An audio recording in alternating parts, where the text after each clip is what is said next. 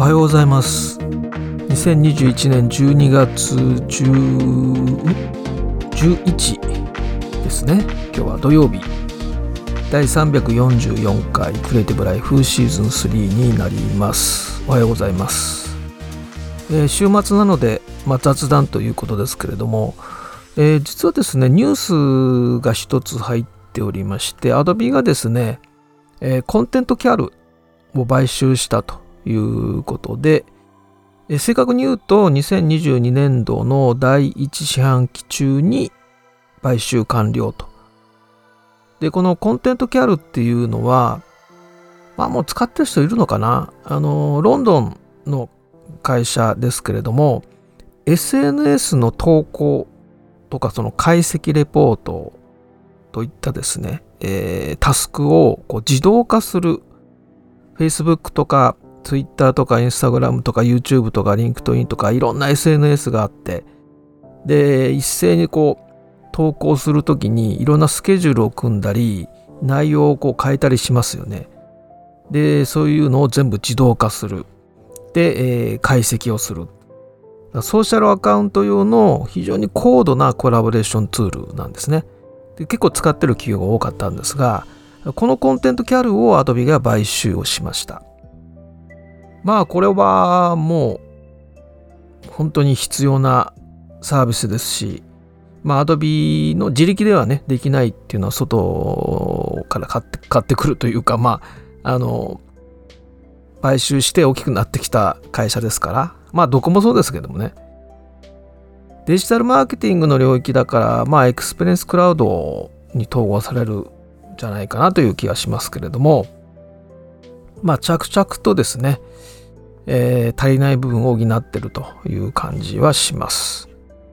で、えー、まあ雑談と言いますか、あの、よくね、聞かれるんです、高校生に。あの、アドビに学割ページがあるんですけども、あの、そこにですね、ビリー・アイリッシュが出てるんですね。唐突に。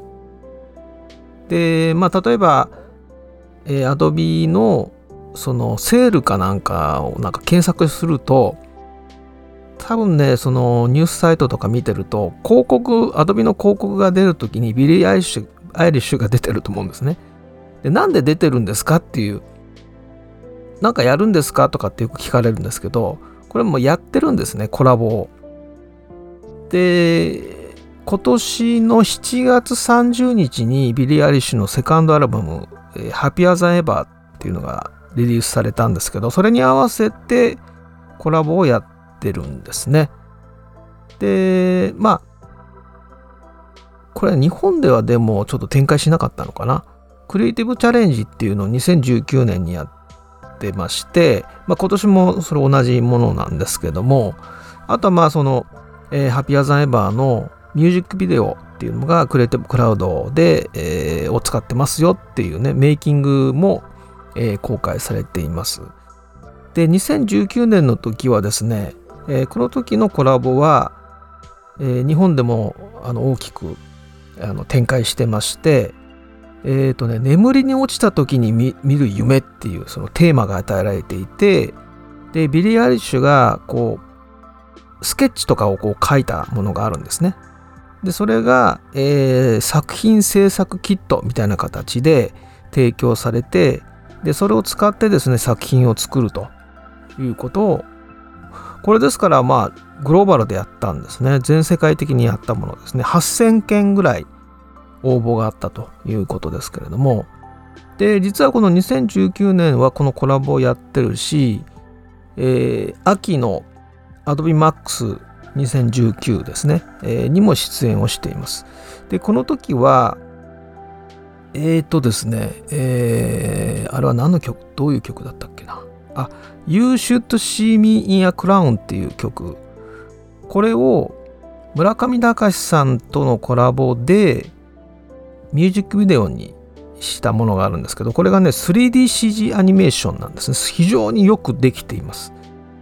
で、これ実はモーションキャプチャー、本人のモーションキャプチャーを撮ってるんですね。これ東京のスタジオで撮ってるんですけども、でこのミュージックビデオの、えー、制作はですねこの村上隆さんの開会機器っていう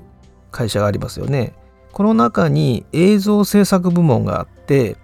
えー、スタジオポンコタンっていうね、えー、ここがあのー、まあ CG をやってます。で、この、え、ミュージックビデオ、あのフル 3DCG アニメーションです。非常によくできていまして、8か 8ヶ月かけて作ったらしいです。すごい大変だったみたいですけれども、これね、ぜひ見てない方はね、あの、ビリアリッシュの、YouTube チャンネルで、公開されて、サムネイル見ればもうアニメーションの絵のサムネイルになってるんでわかると思いますけど、すごいね、よくできてます。後半ね、ちょっとピンク・フロイドのね、えー、あの映画ありましたよね、アニメの。ああいう感じでちょっと、えー、まあなんでしょうね、グロテスク、まあかっこいいグロテスクっていうのありますよね。ちょっとイメージいまいちちょっと伝えられないんですけども、まあ見ていただければすぐわかります。で、こういったですね、あの若者に人気のあるアーティストのコラボ、アーティストとアドビがコラボをする。で、これは、まあ、あの学生向けのプロモーションなんですけれども、あの学生は数年後には正規のユーザーになるっていう人たちなんですね。ですから educational discount とか無償提供とかっていうのをやるわけですね。学生の頃に使ってもらってで、えー、まあそれはもう就職就職する時にも有利になったりするんですけれどもまあそういったあの業界に入らなくてもそのね趣味でやる人もいますしまあいずれにしても正規のユーザーになる予備軍みたいなねあんまりいい方いい方じゃないんですけども無料だから喜んで使ってもらえるという、まあ、甘い時代ではないんですね。無料でも使ってもらえないなかなかね。で最初はあただで使えるの？って、ね、喜んでくれるんだけれどもすぐ飽きられてしまうみたいなね。なんかねきっかけ動機を与えて使ってもらうっていうのをセットで考えないとなかなか広まっていかないんですね。でその入り口としてこの人気アーティストのコラボっていうのがあるわけです。例えばその空手道場でね、えー、子供たちを集める時に最初からそのあんまり難しい理論的にね武士道がどうとかってあのそういうところがまあ本質としてそそういう部分が重要だとしても集まるね子供たちが減ってしまいますよね。ら最初はもうとにかくもう蹴りでねバットを折ったり、えー、ね瓦を頭で割ったりとかっていうすごいっていうのを見せてたくさんいやあの強くなりたいっていうね子供たちが入ってきてでも稽古を繰り返していってどんどん脱落していって、まあ、100人来て、まあ、10人残ると。最初からね難しくやると真面目にやるとですね10人ぐらいしか来ないと。で残るのは1人か0みたいなね、えー、感じよりは最初にとにかく興味を持ってもらうと。入り口は広く広げておくっていう考え方ですね。それで、えー、実はですねこの、まあ、ベリアリッシュのことはそれで分かったと思うんですけども、えー、Adobe Creativity Tour っていうのがあるんですねこれは、えー、Adobe とえー、ライブネーションがやってるものなんですけどもライブネーションっていうのは、えー、多分まあ世界で一番大きな、えー、ライブライブエンターテインメントの会社ですね。でこことアドビが組んでですねもう終わったんですけどえっ、ー、とアメリカのラッパーのですねヤングザグヤングサグですねそれから DJ のマシュメロ。この2人はもう終わったのかな。今やってるのが、えっ、ー、とですね、あ、そうね、今やってるのはですね、あのー、アメリカで多分一番大きなダンスミュージックフェスがありまして、エレクトリック・デイジー・カーニバルっていう EDC ラスベガスっていう毎年5月にやってる、まあ、去年はさすがになかったと思うんですけども、で、この EDC ラスベガスを EDC をですね主催運営しているインソムニアックというところと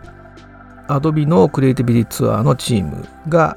合体してですね、えー、何かを考えているようです。カミングスーンになってます。まあ、5月ですからね。で、多分何かその作品を募集してっていうようなことだと思うんですけどもね。ですから、えー、まあ、結構ね、スケールが大きい。でも、このぐらい今やら、プロモーションやらないとね、なかなか注目されないあの時代なんでしょうね。ということで、まあ、でも日本はちょっとアメリカのねこのフェスですから、えー、日本での展開はちょっとないと思いますけれども、まあ、日本もねでも日本のアーティストとのコラボやってますからね、まあ、それぞれの国でっていうことだと思いますけれどもということで、えー、ビリー・アイリッシュが、えー、アドビのページに出てるっていうのはコラボをしてるからとで今回日本ではえちょっとプロモーションがなかったので、えー、ちょっと唐突に見えたということですよね。はい、ということで、Photoshop Advanced の話はですね、まあ明日でしょうかね。日曜日なので、あの朝またお会いしたいと思います。それではまた明日。